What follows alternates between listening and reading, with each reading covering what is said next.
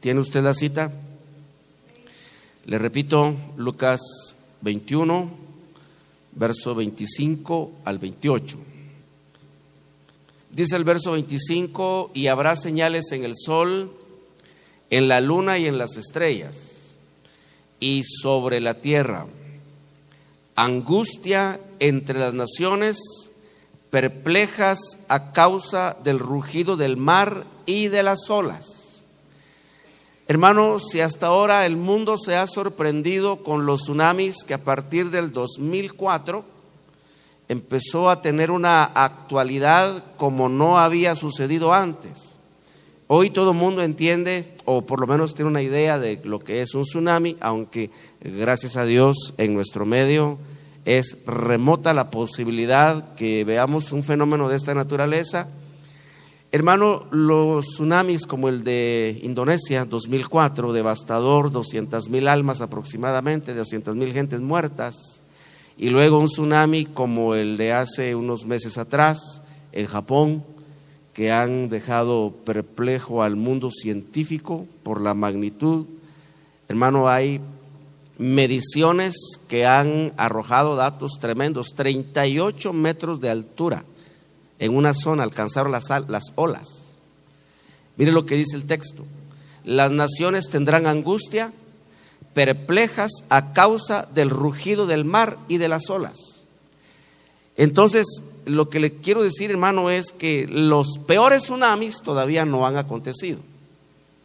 No se ha visto todavía eh, los tsunamis de los tsunamis, ¿verdad?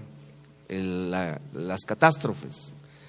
Dice en el verso 26, desfalleciendo los hombres por el temor y la expectación de las cosas que vendrán sobre el mundo. Dije que no es el tema, yo solo estoy ahora dando algunas pinceladas por el punto a donde quiero llegar. Dice que cuando se den esos fenómenos, las naciones tendrán una expectativa, estarán perplejas, dice por acá, de las cosas que vendrán. O sea, ni siquiera eso será lo peor, todavía vendrán cosas peores. Sigue diciendo el texto. Porque las potencias de los cielos serán sacudidas. Y entonces verán al Hijo del Hombre que viene en una nube con gran poder y gran gloria. Verso 28, este es el texto que me interesa. Cuando estas cosas empiecen a suceder, erguíos y levantad la cabeza porque se acerca vuestra redención. ¿Me doy a entender, hermano? Quiere decir que ya hay evidencia de que nuestra redención está cerca. Y le digo esto porque he venido tratando eh, en día y hora similar, hermano, acerca de la necesidad de hacer una interpretación correcta del tiempo en el cual nosotros nos encontramos desarrollando nuestra vida cristiana evangélica. No cabe duda que hay una responsabilidad que debemos asumir porque si el Señor en su misericordia ha empezado ya a mostrarnos las evidencias de lo que vendrá sobre la tierra, fíjese que esto nos debe llevar a una actitud. Se recuerda que hemos venido hablando de eso, ¿verdad? Dice, cuando estas cosas empiecen a suceder, erguíos, levantad vuestras cabezas. Hermano, no es para tener una actitud derrotista, sin esperanza, sino todo lo contrario, es para levantar la cabeza. Pero ese levantar la cabeza tiene que ser con base en, algo que interiormente debe estar sucediendo de parte de Dios, hermano, en cada uno de los cristianos. Saber que estas cosas van a suceder no resuelve nuestros problemas de fondo. En el sentido, hermano, que alguna idea muy clásica dentro de la iglesia cristiana evangélica, que es una doctrina bíblica, por supuesto, la doctrina del arrebatamiento, ¿verdad? Pero automáticamente, hermano, cuando una persona se convertía a Cristo, y no digo que haya estado mal hecho en aquellos días, solamente que la luz alcanzaba para ver hasta cierto nivel, todavía no se veía con suma claridad o con mayor claridad, como es ahora, y lo dice la Escritura, ¿verdad? A mayor luz, mayor eh, capacidad de distinguir detalles de lo que, de lo que sucede. Entonces, se tenía la idea como que ser evangélico ya era garantizado que se iba en el rapto. Hermano, yo recuerdo que aún cuando surgió la proliferación, no proliferación, sino el desarrollo de una doctrina preciosa como es la doctrina de la novia del Cordero, la esposa del Cordero. Porque eso era otro detalle, hermano. En un principio se veía todo el pueblo cristiano evangélico es la novia, es la esposa del Cordero. Al aplicar, por supuesto, eso con la guianza de Dios, hermano, la lupa y ver los detalles, la gran sorpresa fue, oh, no todos son novia, ¿verdad? Palabra preciosa que fue revelada en su momento a un gran siervo de Dios, en su época prolífera de revelación y, y doctrina por ser un verdadero apóstol del Señor, ¿verdad? Pero de la misma manera, hermano, ya se tenía antes la idea como que ser evangélico tenía garantizado, era casi tener el boleto para el arrebatamiento. Hermanito precioso de mi alma, déjeme decirle que eso no es así. Ser cristiano no califica automáticamente para el arrebatamiento.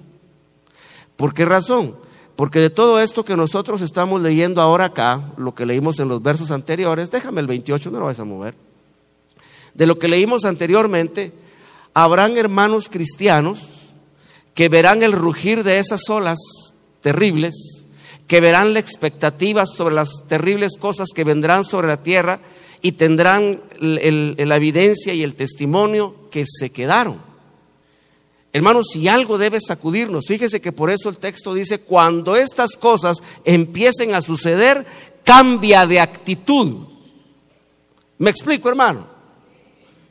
Si ya estamos teniendo la evidencia de esas catástrofes, yo le decía en la última oportunidad, hermano, es sorprendente cómo en esta gente, eh, la tercera economía del mundo, una potencia mundial como Japón, hermano, fueron sacudidos hasta sus cimientos y, e incluso hubo su manufactura de vehículos, su manufactura de electrodomésticos. Hermano, todo, todo lo que ellos tienen como industria se detuvo durante semanas, en algunos casos meses. Eso trajo tremendos problemas económicos, pero por su poder, por la capacidad que tienen, ya se están levantando. Nosotros con la mitad de eso, hermano, desaparecimos del mapa. Por eso Dios en su misericordia pienso que no nos permite una cosa como esa. Sino que nos sacude de acuerdo a lo que necesitamos.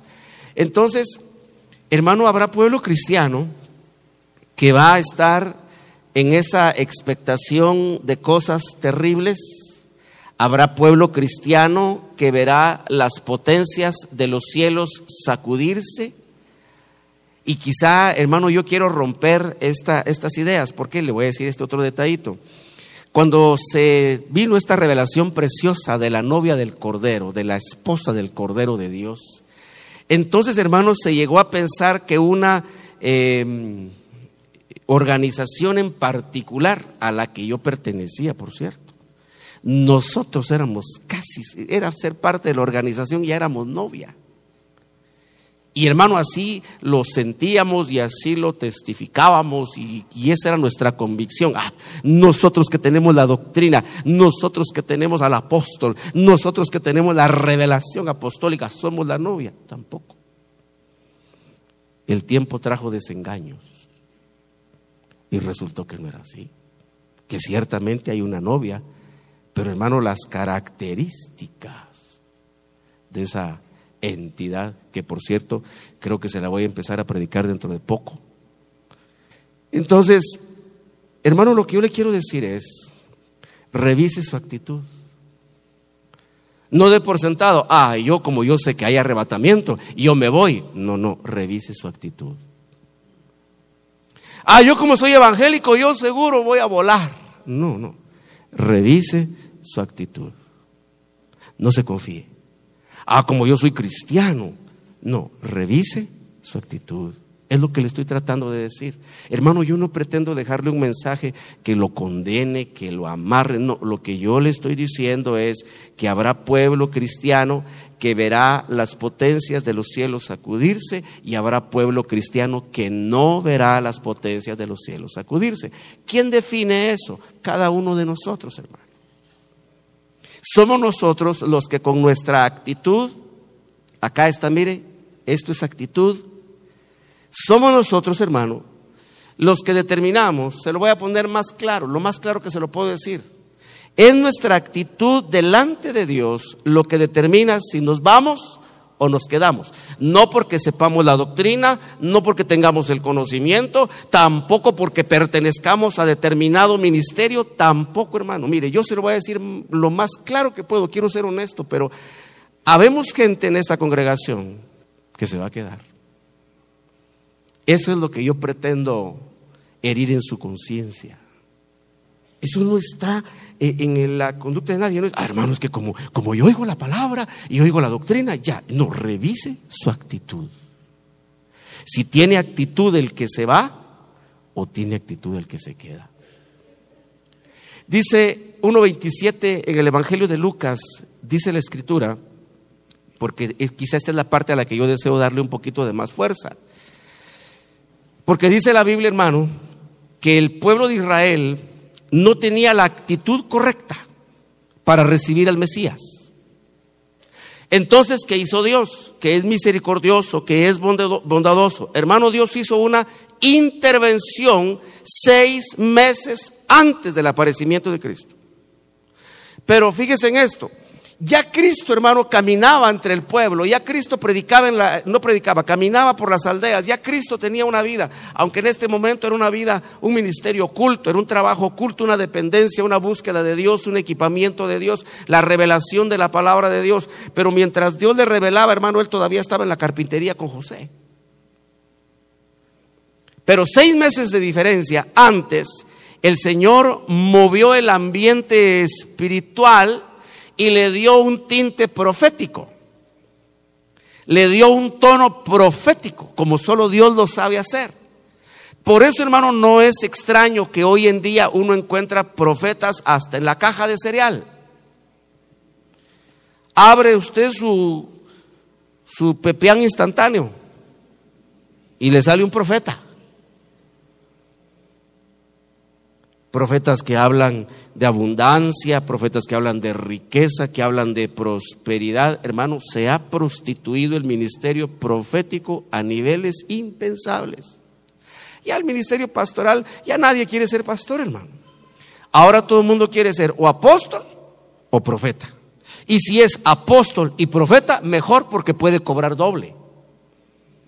Como apóstol pide 1.500 dólares de ofrenda y como profeta mil. Pero si es profeta y apóstol, pide 2.500 dólares de ofrenda. Yo quiero ser de esos, hermano.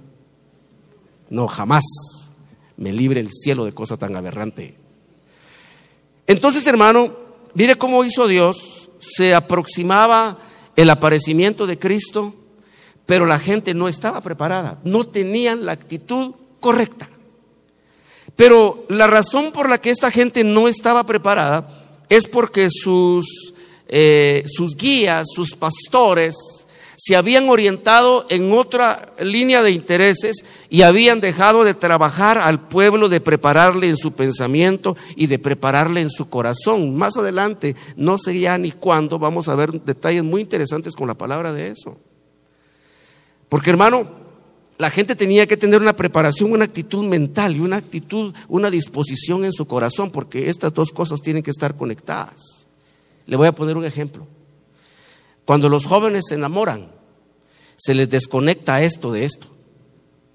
Aquí saben lo que tienen que hacer, pero con esto no logran, hermano. Y aquí está la tremenda separación, mire. Es que yo sé lo que tengo que hacer, dice, pero no quiero. Yo sé que lo tengo que dejar, pero no quiero. Yo sé que no me conviene, pero no puedo. Me explico. Si nosotros como pueblo cristiano divorciamos lo que sabemos que tenemos que hacer de lo que tenemos que hacer, candidato seguro a ver los mayores tsunamis. Hermano, nos manda fotitas o videitos para ver cómo fue la cosa. Cómprese una su bonita cámara ya por cualquier cosa, ¿verdad? Yo solo por cualquier cosa, hermano. Pero revise su actitud. Revise, hermano, ¿tiene la actitud correcta o se va a quedar? ¿O se quiere quedar? Porque, hermano, yo me he sorprendido. Tal vez dos casos he oído, hermano, de gente que me ha dicho, ah, hermano, pero yo como que me gustaría quedarme. Dice, oh, digo, está bueno. No hay problema, ¿verdad? Si eso es lo que quiere. Es que, hermano, ¿y quién va a ocupar mi casa? Seis meses de diferencia vinieron a hacer la diferencia. Seis meses de distancia en tiempo hicieron la diferencia. ¿Diferencia en qué sentido? Hermano, usted lee en la Biblia, en el libro de los Hechos, y dice la palabra del Señor que Pedro, predicó un mensaje y se convirtieron cinco mil almas, que predicó otro mensaje y se convirtieron tres mil almas, ocho mil almas convertidas a Cristo, ya cuando Pedro en el poder del Espíritu Santo de Dios predicó la preciosa palabra de Dios. Pero, ¿qué hizo la diferencia de estos? Voy a usar solo los ocho mil. ¿Qué hizo la diferencia de estos ocho mil con los restantes israelitas? Dicen las estadísticas, pero estos números hay que tomarlos con cierta reserva porque no hay datos históricamente registrados. Pero dice, por ejemplo, el historiador Flavio Josefo, que es un historiador secular, pero de origen judío. Dice él que para la fiesta de los tabernáculos, déjeme recordar, no exagero en un dato, pero tampoco quiero sobredimensionar en otro, pero más o menos él da un rango como de un millón de personas en Jerusalén. Fíjese, un millón de personas en Jerusalén para la fiesta de los tabernáculos. Son los datos de Flavio Josefo. Él no dice un millón, creo que dice un poco más. Tome el dato aún con reserva. Pero si fuera cierto, hermano, porque yo le estoy recortando que era un millón de personas, ¿por qué solo ocho mil se convirtieron? Él habla de esa magnitud de gente en Jerusalén para Ásimos, para Pentecostés y para tabernáculos, que eran las tres citas, las tres santas convocaciones que todo israelita tenía que estar en Jerusalén. Era obligatorio. Varón judío, varón que tenía que estar en Jerusalén para ácimos, para Pentecostés y para tabernáculos. ¿Y en qué momento Pedro predicó esos mensajes? En Pentecostés. Entonces había muchedumbre en aquella ciudad en esos días. ¿Y por qué de aquella multitud solo ocho mil aceptaron a Cristo? Hermano, a uno le suena a mí, los cinco mil! los tres mil! Sí. Pero si lo comparamos con el grueso de la población, el porcentaje es bien bajo. Cuando se supone, no es como nuestro caso, hermano. Mire, nosotros como gentiles, la estadística es un poco diferente. En el caso de Israel, no. No debió haber habido un solo israelita que no aceptara a Jesús. ¿Por qué? Porque ellos eran israelitas y, y por ellos, en primera instancia, Cristo había venido. Entonces no era normal que alguien por quien el Señor venía no tuviera la disposición de recibirle, pero así sucedió. Y entonces se convierten ocho mil gentes, insisto, si lo vemos comparativamente con el grueso de la población, el porcentaje es bien bajito. A nosotros nos asustamos, hermano, porque en nuestro mundo gentil, en nuestro mundo pagano, esas conversiones sí son significativas. Máxime porque uno sabe de dónde viene, uno sabe de dónde ha salido, uno sabe lo que uno es. Dice la Biblia, lo peor del mundo, lo necio del mundo escogió Dios. Hermano, en una población de paganos que se conviertan cinco mil es fiesta. Pero en una congregación de gente santa, de acuerdo a lo que dice Éxodo 19, que se convirtieran ocho mil, era tragedia. Pero ¿de dónde vinieron esos ocho mil? Hermano, yo tengo una hipótesis personal. Eso no lo dice la Biblia. Esto es algo que yo deduzco, algo que concluyo después de hacer reflexión teológica. Me oí chilero, ¿verdad? Sí, hermano, porque uno debe sentarse a estudiar los textos y analizar y eh, la responsabilidad que hay que tener en cuanto a la escritura. Pero hermano, yo pienso que estos ocho mil son de los que habían ido a bautizarse al Jordán. Porque el bautismo del Jordán se llamaba bautismo de arrepentimiento. Ahora quiero que oiga lo que le voy a decir. Hermano, yo pienso, es parte de mi hipótesis, que en el tiempo previo al aparecimiento de Cristo por segunda vez, habrá un tiempo de arrepentimiento. Una administración, voy a decirlo así, profética de arrepentimiento. O sea, una administración de Dios con voz profética para cambiar de actitud. Porque hermano, nadie puede cambiar de actitud si primero no se arrepiente de la actitud que tiene. Nadie cambia, hermano, con pensamientos bonitos, pensamientos místicos. Nadie cambia con pensamientos románticos, bíblicamente hablando. Así como, ay, es que como el Señor es tan lindo, es que siento como me toca.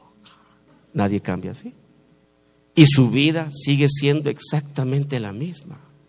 Ay, es que tan lindo el Señor. Y la vida no cambia. Perdón, hermano. Pero eso no es cambiar de actitud. Es como aquel esposo que golpea a su esposa. Y después, hermano, que la deja de dos colores o de tres colores. Pero sabes que te amo, gorda. ¿A qué le saben esas palabras? Malos tratos, abusos, insultos, improperios. Pero recuerda que te amo. Y entonces, hermano, pero no olvides que te amo. No, eso no puede ser posible. ¿Me explico? Ahora, dice la Biblia que hermano, el pueblo de Dios, y eso sí es Biblia, dice la Biblia que el pueblo de Dios no tenía la actitud correcta. Entonces Dios intervino, levantó a un hombre, lo preparó. Fíjese que es un caso tan interesante, hermano, porque en los dos casos sucedió lo mismo. El Señor preparó 30 años a Juan el Bautista y duró seis en el ministerio. La Biblia tiene una parábola de labradores. Y hermano, yo creo que quizás estamos llegando a los albores de esa generación de labradores, los de la última hora.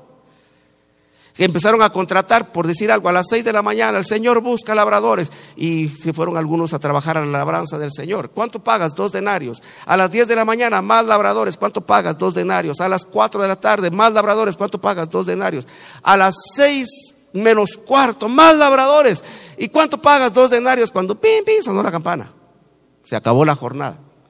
Y entonces los que habían trabajado desde las seis de la mañana dijeron, si a esto les van a dar dos denarios, a nosotros que estamos desde las seis de la mañana, se pusieron a hacer doce por dos son veinticuatro, ah, veinticuatro denarios. Y cuando pasaron a la mesa de pago, sus dos denarios. Y protestaron. ¿Y por qué nos pagas lo mismo que a los que ni siquiera se pudieron poner las botas para trabajar.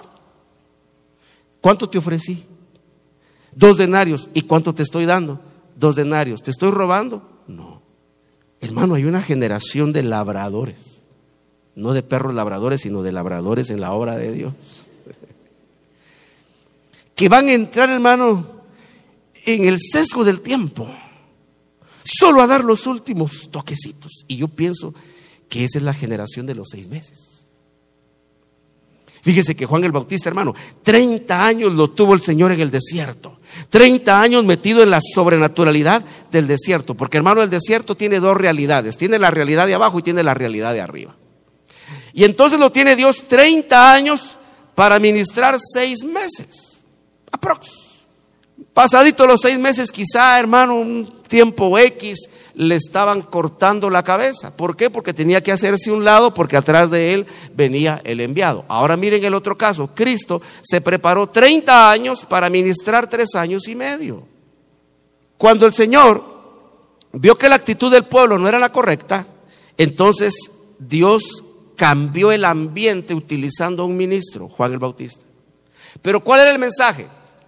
Arrepentíos, porque el reino de los cielos está cerca. O sea, fue un periodo en donde la administración era de arrepentimiento. ¿Por qué arrepentimiento?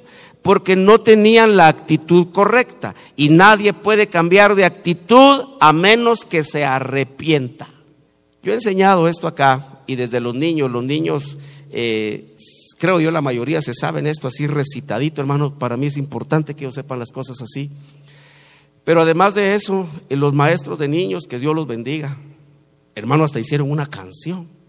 Y yo voy a pedir que pasen ellos en este momento a cantar la canción acá al frente. No, no van a pasar. Pero hermano, el arrepentimiento tiene cuatro pasos. Si usted los quiere aprender, puede a recibir clases al área de niños. Si uno no muestra arrepentimiento, no cambia de actitud. Le voy a decir por qué. Pretender cambiar de actitud sin mostrar arrepentimiento es imposible.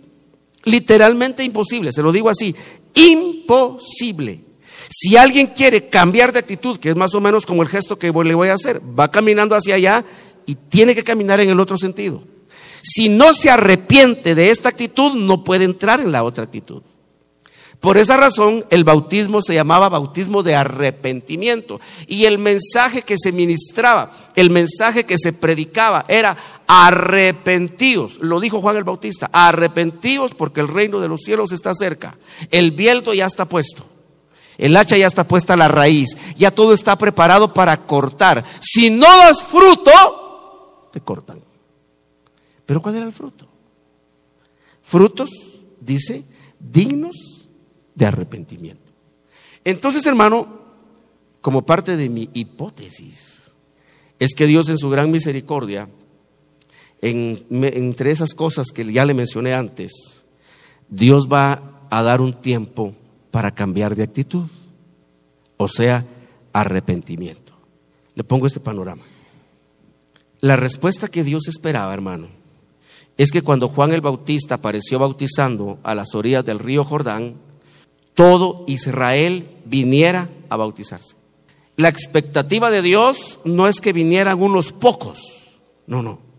La expectativa de Dios es que todo Israel viniera a bautizarse, todos, sin distinción, desde los que estaban cerca como los que estaban lejos, porque ese es el mensaje para el cercano y para el distante.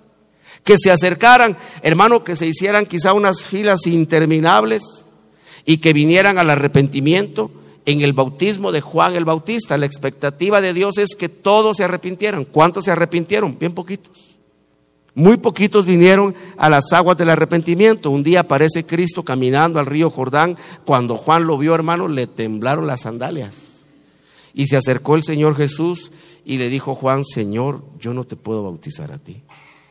Yo necesito que tú me bautices a mí. Y le dijo el Señor, Juanito, se debe cumplir toda justicia bautízame. El bendito Señor de gloria, hermano. Y fue sumergido en las aguas del bautismo. Y cuando salió de las aguas del bautismo, el cielo se abrió y el Espíritu Santo descendió en forma corporal como una paloma, se posó sobre él y una voz celestial dijo, este es mi Hijo, en quien yo tengo mi complacencia. Ahora, hermano, luego viene, eh, después de la predicación de Juan el Bautismo, después del bautismo de Cristo, para ser más, más preciso en el detalle, Juan prácticamente tiene que salir de circulación. Y voy a obviar esos detalles porque nos ayudarían para aprender otras cosas. Entonces Cristo se introduce públicamente en el ministerio y ¿cuál fue su mensaje? ¿Cuál fue la predicación de Cristo? Mandó a los discípulos, vayan por las aldeas, vayan por las ciudades y digan, arrepentidos. El mismo mensaje, porque el reino de los cielos se ha acercado a vosotros. Hermano, cuando el Señor manda con esta instrucción, es porque la primera administración no había dado resultados, no porque Juan fuera, perdón, porque Juan fuera ineficaz o hubiera hecho indolentemente su obra, no, no, no. Juan hizo bien hecha su obra, pero el pueblo tenía el corazón endurecido. Y como no tuvieron una buena respuesta, quiero que oiga esto. Hermano, en el mensaje, fíjese pues, si todo el pueblo de Israel hubiera venido al bautismo del río Jordán, y todos hubieran sido bautizados. Bueno, déjeme ser un poquito conservador en los números. Si se hubiera bautizado el 95%, hermano, el 95% de Israel hubiera entendido que Jesús era el enviado de Dios en ese momento, por revelación, no por intelecto, por revelación divina. En ese momento, hermano, todas las promesas que Dios le había hecho a Abraham se hacían realidad en Israel. Todas. Más o menos, hermano, yo he identificado 17 promesas, que las puedo reducir quizá a 15 si hago un reordenamiento más didáctico. Pero déjeme quedar con las 17, solo por tener la idea. 17 promesas le hizo Dios a Abraham. Si el pueblo de Israel hubiera abrazado a Cristo como el Mesías, lo reciben como el Mesías, todas esas promesas se hacen realidad en Israel. Usted se preguntará, hermano, ¿y qué hubiera sido de nosotros? No se preocupe, también nuestra bendición estaba por esa línea, bíblicamente hablando. Pero ¿qué fue lo que sucedió? El pueblo endurecido no cambió de actitud. No fueron dóciles al mensaje de Juan el Bautista. Hermano, y eso que el mensaje de Juan el Bautista era un mensaje fuerte. Era palabra de un profeta, hermano, con un temperamento fuerte. Era un mensaje duro. Era un mensaje para quebrar la estructura de cualquiera. Y ni siquiera así se doblegaron con ese mensaje. Ya el bieldo está puesto a la raíz y el árbol que no da fruto será cortado. Y algunos decían, charadas. Eso de que Cristo ya viene, cosas del pasado. Que algunos nos vamos a quedar. Eso no es cierto. Todos vamos a ir en arrebatamiento. Yo hago mi labor, yo hago mi trabajo.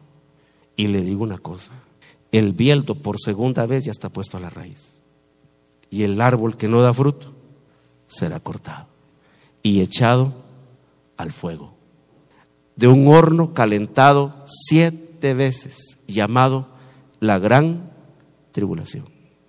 Pero hermano, ahora yo pienso que se va a mover una atmósfera de Dios, porque eso solo puede venir de Dios, para traer un mensaje una vez más de arrepentimiento.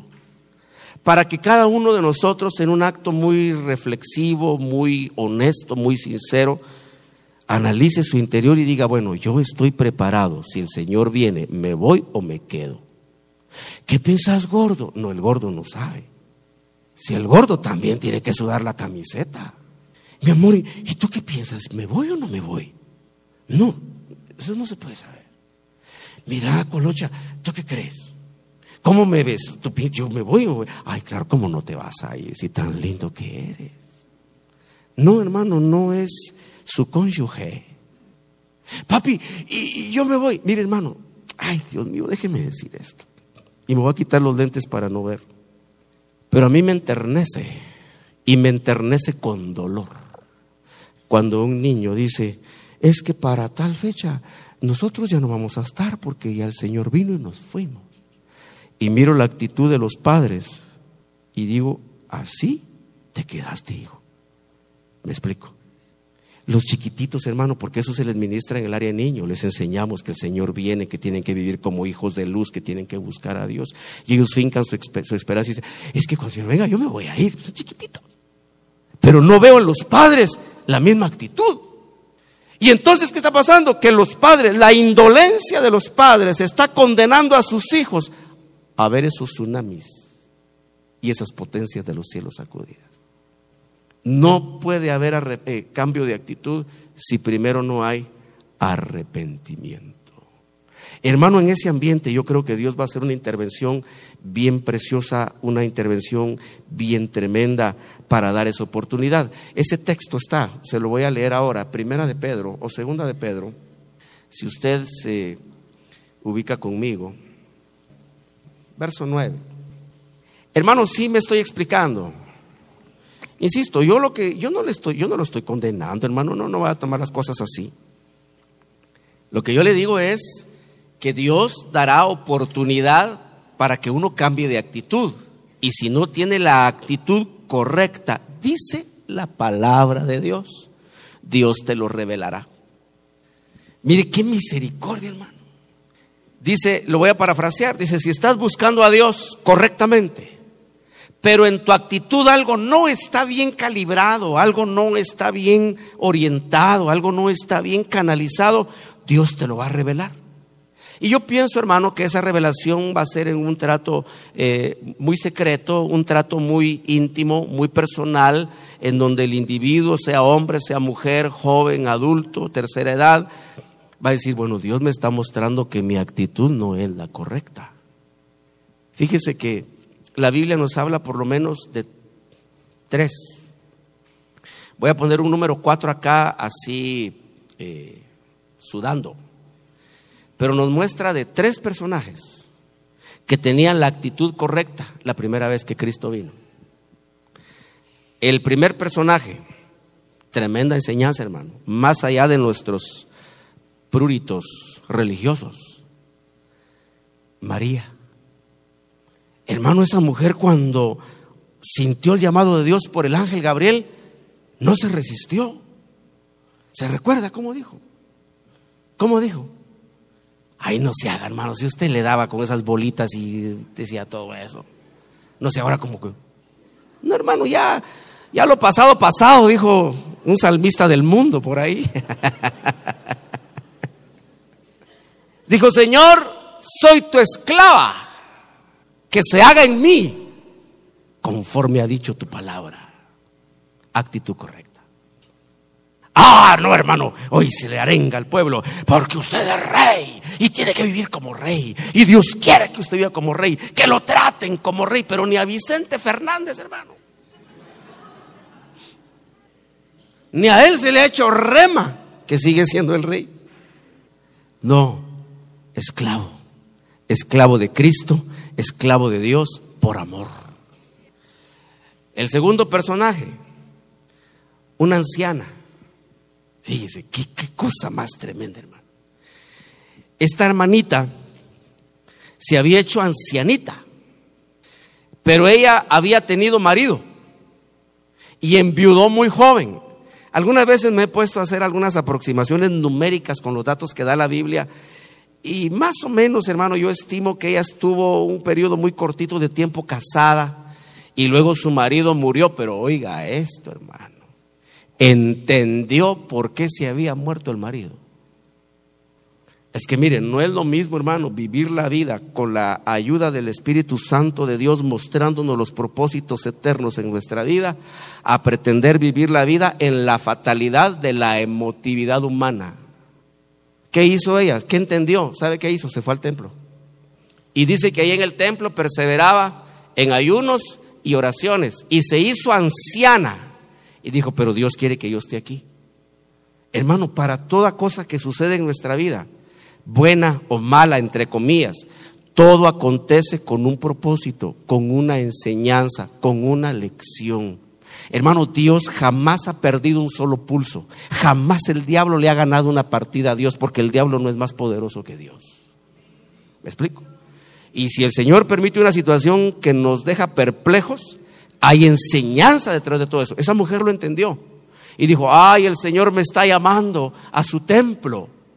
Y hermano, se consagró para buscar a Dios. Se hizo anciana. Cuando enviudó era una mujer joven y no tenía hijos. Lo que le quiero decir es, de acuerdo a la ley judía, era una mujer que tenía la oportunidad de volver a rehacer su vida, como decimos nosotros en nuestro medio. Era una mujer joven, viuda, no pecaba, podía buscar otro marido porque la ley decía, mientras él esté vivo es tu marido, cuando muere ya estás libre y te puedes casar con quien tú quieras. Eso decía la ley. ¿Y qué hizo? No salió destrozada, hecha pedazos y a la vida se le terminó a buscar quien la consolaba. Hermano, es que me siento sola. Con Cristo. Me perdona. Pero hermano, como hijos de Dios, no podemos caer en esos fatalismos. Si el Espíritu Santo de Dios en verdad habita en nosotros. Segundo personaje, Simeón. Yo no sé en qué momento a este hombre dice que tenía una esperanza en su corazón.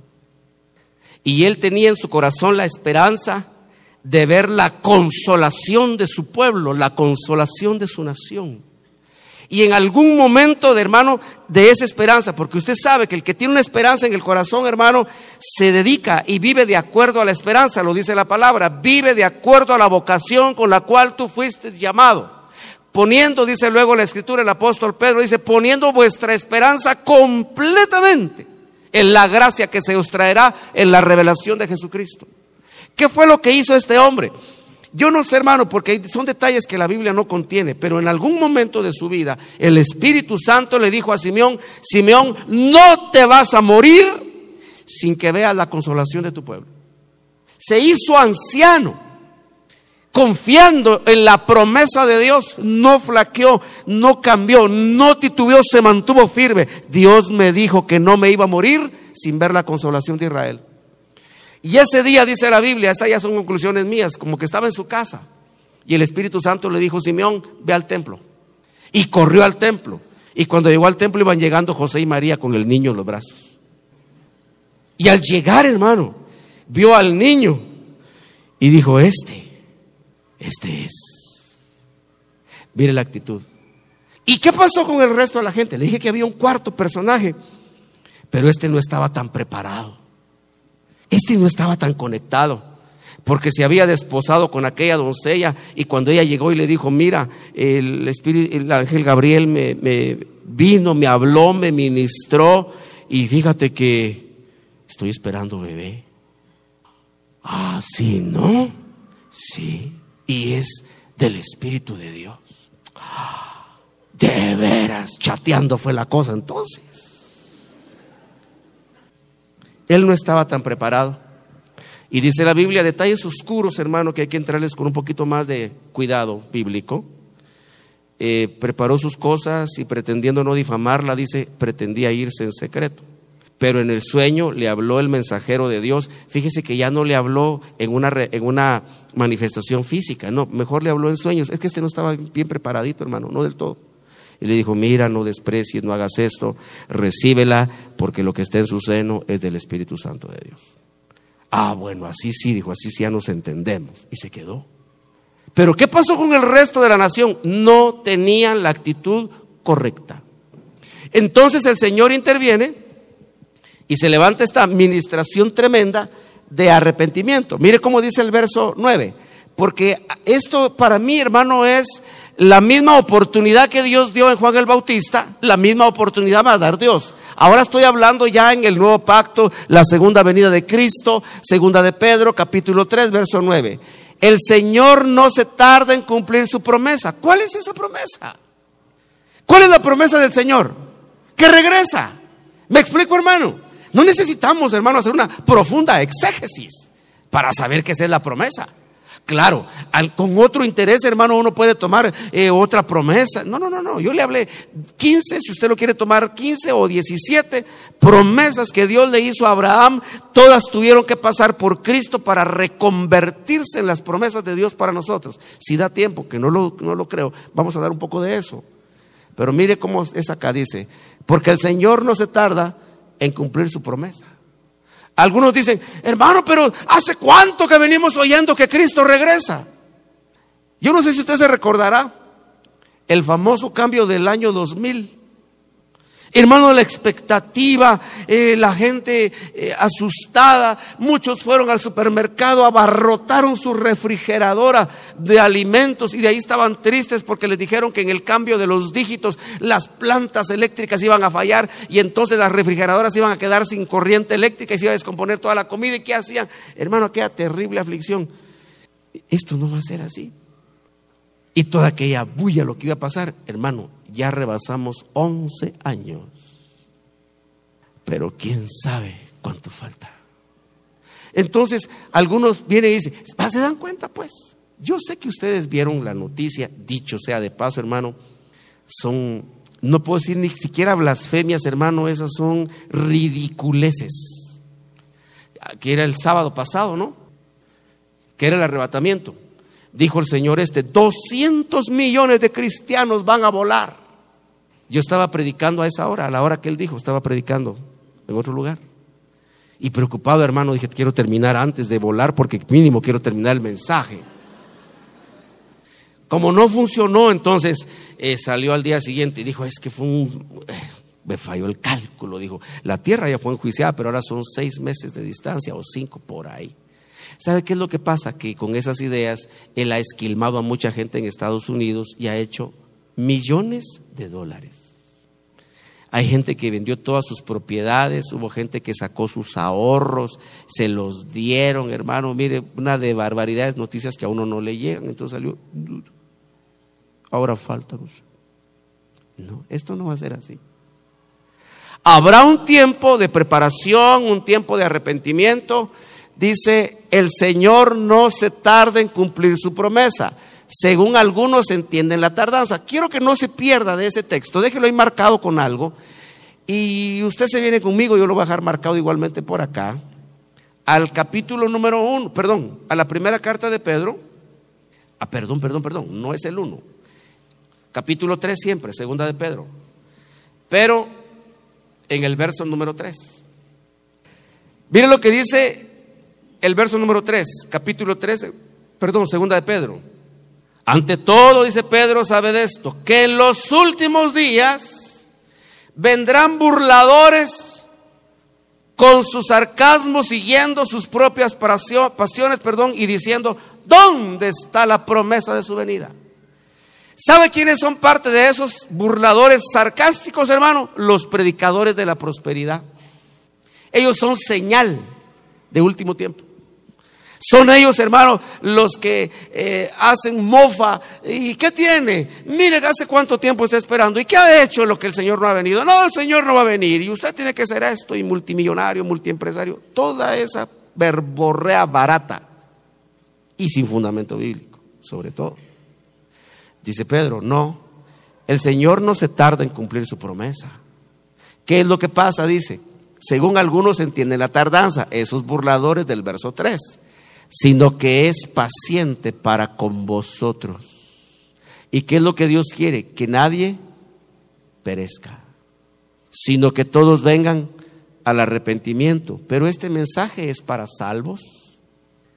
¿De qué se tiene que arrepentir el que ya es salvo? lo uno a otra pregunta que yo le planteo muchas veces, hermano, ¿de qué se tiene que salvar el salvo? Según dice la Biblia, para que crezcáis para salvación, dice el apóstol Pedro. ¿Por qué tiene que crecer para salvarse uno que ya se salvó? ¿De qué se tiene que salvar en segunda instancia? De la gran tribulación. Hermano, ¿de qué se tiene que arrepentir uno que ya se arrepintió y que por su arrepentimiento ahora es cristiano, ahora es salvo? ¿De qué se tiene que arrepentir? Usted sabe que lo que le predican a uno dice, arrepiéntase de sus pecados, confiese a Cristo y usted va a ser salvo preciosa doctrina de Dios, revelación maravillosa del Evangelio de Cristo, hermano. Sobre la base del arrepentimiento vino nuestra salvación. Pero ¿de qué se tiene que arrepentir ahora el que ya se arrepintió? De la actitud que tiene. Si no se arrepiente, ¿qué le va a pasar? Se lo voy a poner simple, hermano. Quiero aprender a hablar muy simple, muy sencillo, pero muy directo. Duro y directo. ¿Por qué se tiene que arrepentir? Porque si no se arrepiente, si no cambia de actitud, se queda. ¿Me explico? Y aquí no se trata de que como yo soy evangélico, como yo acepté a Cristo hace 85 años, si no cambia de actitud, se queda. Por eso habrá esta administración preciosa. Mire, hermano, esto, aquí hay encerrado una cosa linda. Dice el verso número 10, pero el día del Señor vendrá como ladrón, en el cual los cielos pasarán con gran estruendo y los elementos serán destruidos con fuego intenso y la tierra y las obras que hay en ella serán quemadas. Entonces dice, si no te arrepientes, te entras al verso 10 completito con todo y las chanclas. Pero Dios, dice Pedro, mire, mire el contexto. Mire el contexto. Este es el contexto. Allá el verso número 3 es contexto para esto. Hay burladores que dicen, ¿dónde está la promesa de su venida? Como no regresa y nos prometió volver, entonces comamos y bebamos. Mensaje equivocado. Contexto, vendrá destrucción con estruendo, los elementos serán destruidos con fuego intenso y la tierra y las obras que hay en ella serán quemadas. Entonces dice Pedro, pero Dios no quiere que nadie de los salvos perezca, sino que todos vengan al arrepentimiento. ¿Me explico, hermano? Cuando Dios evaluó a Israel, Dios se dio cuenta que no tenía la actitud correcta para recibir a Cristo. Les dio seis meses para arrepentirse. Yo no voy a decir ahora, hermano, que van a ser exactamente seis meses. No, no, yo no me atrevería a poner esas rotulaciones en tiempo. Lo que sí le puedo decir, hermano, es que habrá un periodo de arrepentimiento. Ahora, ¿qué pasaría si ya estamos a la mitad de ese tiempo? Hagámonos estas preguntas confrontativas. Alguien dirá, hermano, gloria a Dios, entonces va a venir ese tiempo. Y si viniera la voz y dijera, fíjate que estás en los últimos minutos ya de ese tiempo, porque no sabemos. Pero yo tengo la sospecha, profunda sospecha, que ya entramos en ese periodo de tiempo. Me doy a entender, hermano. Por eso dice el apóstol Pedro, mire, dice, porque el Señor no es que se tarde, sino que porque es paciente y no quiere que nadie perezca en esta forma de perecer del verso 10, que ningún hijo de Dios muera chamuscado acá, hermano. Eso es lo que está diciendo. Dios no quiere que ninguno de sus hijos, de aquellos por quienes Cristo murió y salvó, vengan a esta llama intensa de destrucción. Dios no quiere eso, sino lo que Dios quiere es que cambiemos de actitud. Dios da oportunidad, hermano, para cambiar actitud. ¿Me explico? Pero Dios solamente puede llegar hasta el punto de dar la oportunidad para cambiar de actitud. Oh, por favor, hermano, quítese este pensamiento. ya sé yo, fulano de tal se lo voy a ir a decir. No, póngase frente al espejo y pregúntese, ¿tengo la actitud correcta? ¿Realmente en mí están las características para no perecer en la llama intensa? Es que qué fácil es, hermano, empezar, y fulano, y sutano, y mengano. No, personal tomar el mensaje y decir, bueno, Dios no quiere que yo perezca. Fíjese que de acá ya salen ciertas conclusiones, hermano. Ya Dios vio que hay, que hay perdón, ah, ya Dios vio que hay salvos que van a perecer con ese fuego intenso. Ya Dios lo vio. Lo que está diciendo el Señor es de todos, fíjese, porque aquí hay dos grupos, los que van a perecer, los que ya descontado van a perecer, y los que no van a perecer. Entonces, de estos que están ganando puntos, privilegio para ir a perecer, dice Dios está dando tiempo. ¿Para qué? Para que cambien de actitud.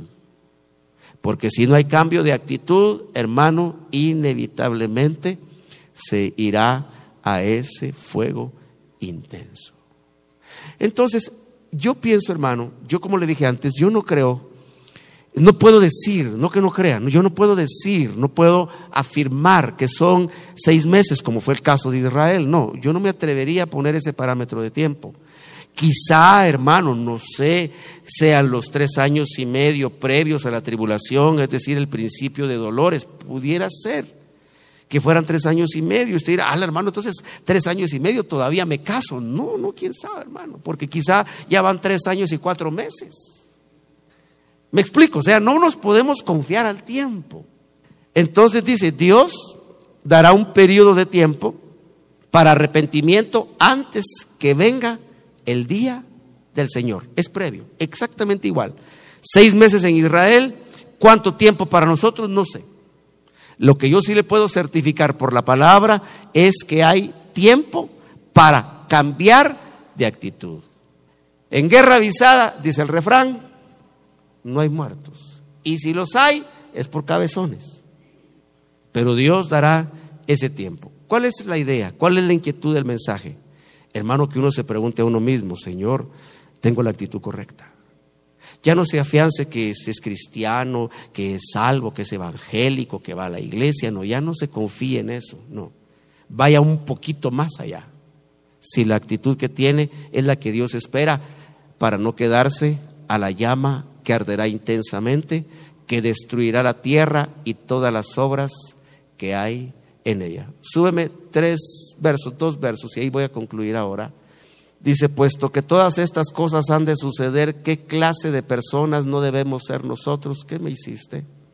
No debéis ser vosotros, como dice, en santa conducta y en piedad. Este verso de aquí vamos a arrancar la próxima, esperando y apresurando la venida del día de Dios, en el cual los cielos serán destruidos por fuego y los elementos se fundirán con intenso calor.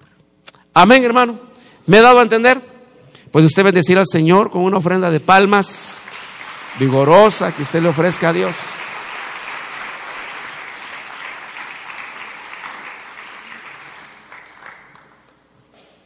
Yo le voy a invitar que usted se ponga de pie.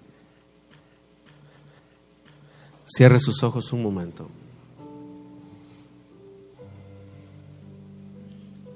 Hermano, es el deseo de mi corazón. Se lo digo honestamente delante de Dios. Yo no soy pastor por salario. No soy pastor, hermano, porque en la vida natural no supiera cómo ganarme la vida, cómo ganarme el pan. Soy pastor por llamamiento. Soy pastor por elección divina. Soy pastor por designación divina. De tal manera que no es el hambre lo que me empujó a servir a Dios y a estar en esta posición. Pero yo no podría ser pastor si no amo lo que Dios ama. Yo no podría ser pastor si no amo aquello por quien Cristo murió. Y usted es el fruto de la angustia y del sufrimiento de Cristo Jesús. Y la Biblia dice que lo que Dios ha salvado, Él no quiere que perezca.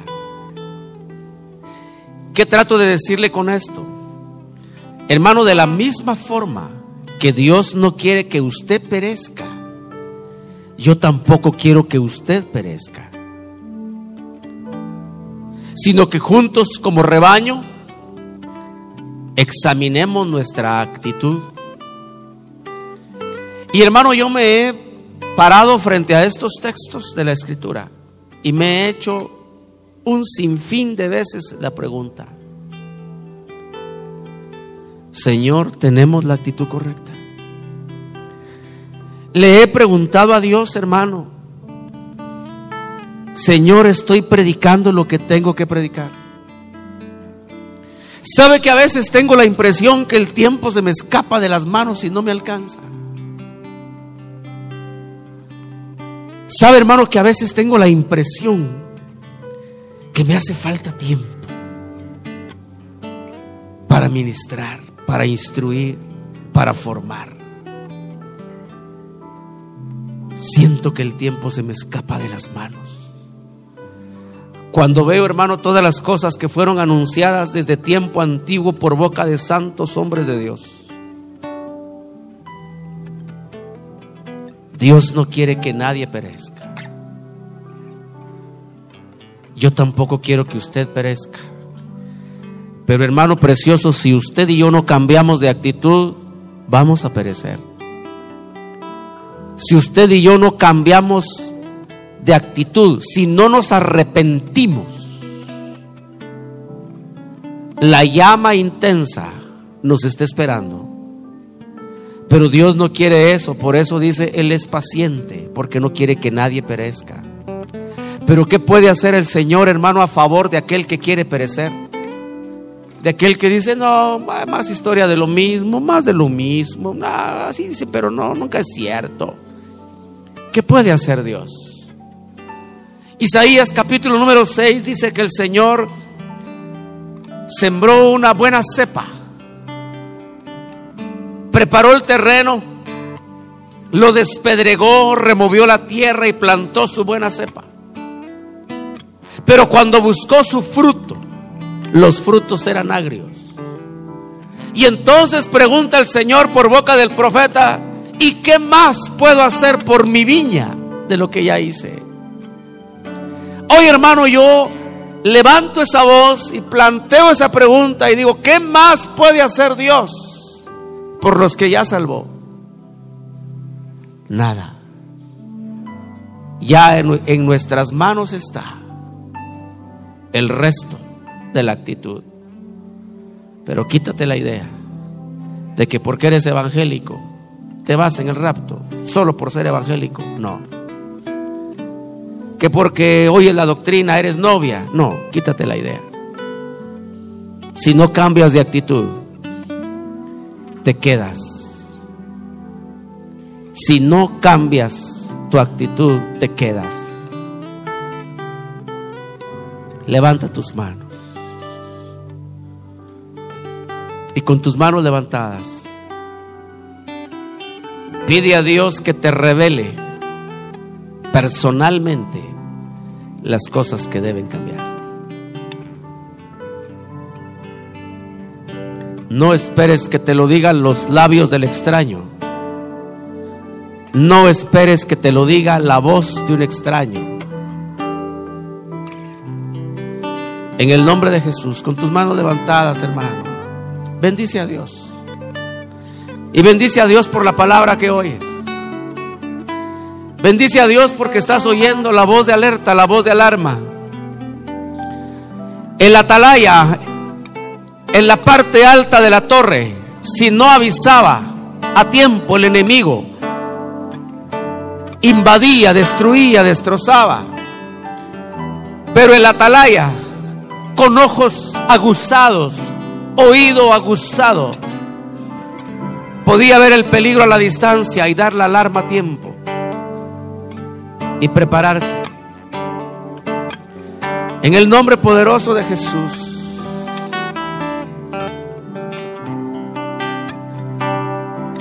cantamos mais Jesus